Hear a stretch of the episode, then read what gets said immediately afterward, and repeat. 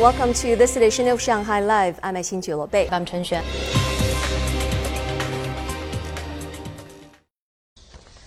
Major pharmaceutical giants are focusing on digital healthcare at the CIIE's medical section. Japan-based Takeda has an app that can help children diagnosed with early puberty, and Novo Nordisk is showcasing its diabetes management app. Reporter Sun Siqi takes a look. Central precocious puberty is a condition where a child's body begins changing into an adult too soon. It can cause a child to stop growing at an early age. Recent studies show this condition is increasing in China, affecting up to 1% of children. Takeda has an app that, when combined with its urine test strip, can help parents check whether their kids may be at risk for precocious puberty or monitor their kids' hormone levels if the kids are already being treated. In traditional healthcare, this would mean many hospital visits for a young patient and their family. With this, one can visualize the process of their treatment at home.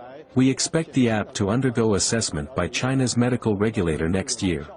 Years ago at the CIIE, Takeda showcased a computer software for doctors of hemophilia A patients to calculate how much blood clotting agent a patient should inject and the frequency. Today, the drug maker unveiled a new version in the form of a smartphone app that the patient can download and calculate for themselves.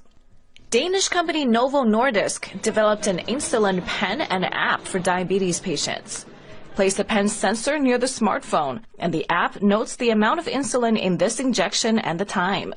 Also input exercise and blood sugar measurements over the day, and it generates a curve that helps the patient visualize and manage their blood sugar levels. We understand the China market as the leader of innovations in digital healthcare.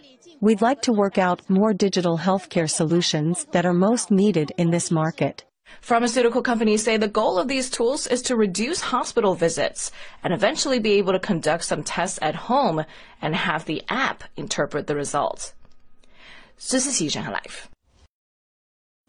Australian Prime Minister Anthony Albanese is now on a four-day visit to China. He's the first Australian Prime Minister to visit China in seven years, as the two nations look to shore up relations. Ying Junyi has more. During his visit, the two countries are set to have an in-depth exchange of views on bilateral issues as well as on international and regional issues of common concern. Albanese attended the opening ceremony of the CIIE and several business events are being held on the sidelines as well. He says he's looking forward to constructive economic engagement between the two countries. Tourism is one aspect of it. In 2019, China was Australia's number one tourism market. With the travel between China and Australia resuming this year, we are so excited about the return of Chinese travellers, and that is why we launched our global tourism campaign right here. It's also about foreign trade. Traded goods and services have rocketed between the two countries since the China-Australia Free Trade Agreement came into force in 2015.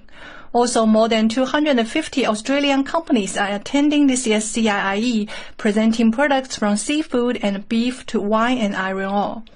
China is our largest trading partner and will remain so for the foreseeable future, even as we, like all countries, seek to diversify our trade.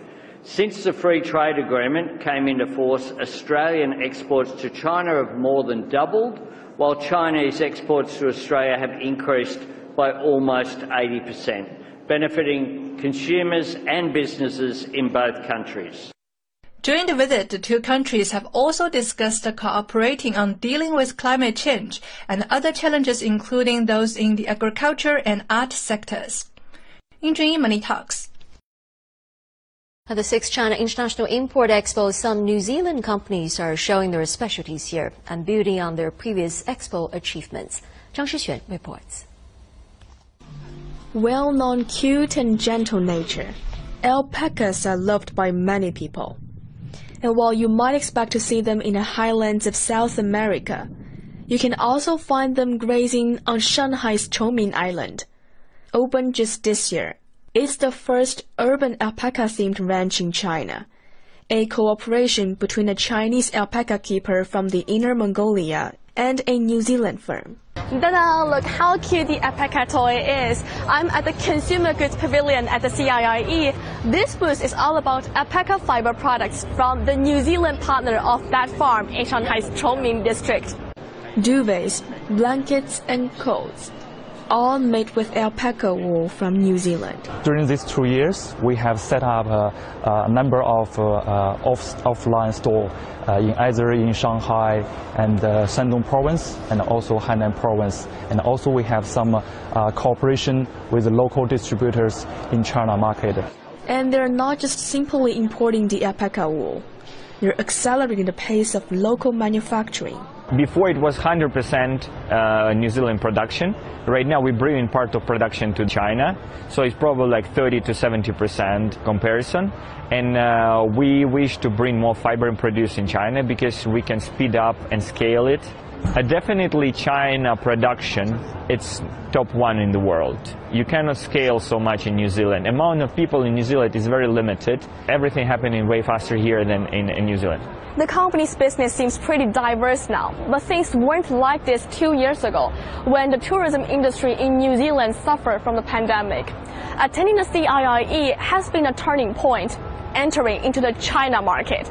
It's very, very over our expectation because at the first uh, year when we joined CIIE, we only have nine square meters in here. We sold out all our products in just three days.